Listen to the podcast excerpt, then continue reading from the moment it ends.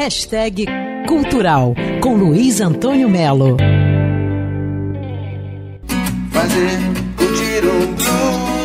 Teresópolis RJ promete uma programação diferente que vale a pena até fazer um bate-volta lá nesse fim de semana, hein? Vai rolar a quarta edição do Festival de Blues na Praça Olímpica, no centro da cidade, todo mundo sabe onde é que é, com muitas opções de blues, lógico, né? Soul, folk, country, o complemento com churrasco, parrila argentina, varal de aves. Interessante, né? No cardápio cultural você tem ó, Soul Trip, que é um trio argentino, um corcel mágico de indie folk.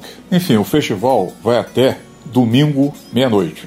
Que horas começa? No fim de semana, a partir das duas da tarde, você chegando lá já tem música, tem hambúrguer, tem costela, tem fogo. Teresópolis RJ, quarto Festival de Blues, na Praça Olímpica, na Várzea.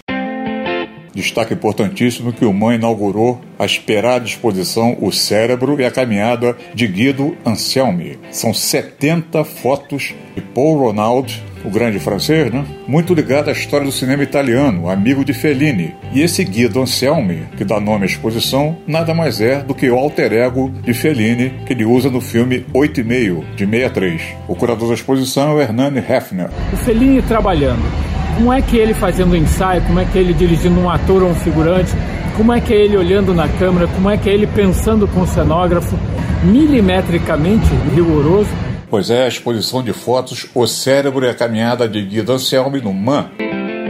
E fechando, gritaria gemedeira de guitarras no Calabouço Hard Fest, que vai acontecer neste sábado com o melhor do hard rock, bandas nacionais, bandas do Rio, bandas de São Paulo, lá no Calabouço Heavy e Rockstar, que fica na Felipe Camarão, na Tijuca. Evidentemente que a vizinhança toda conhece, né? Luiz Antônio Melo para Band News FM. Hashtag Cultural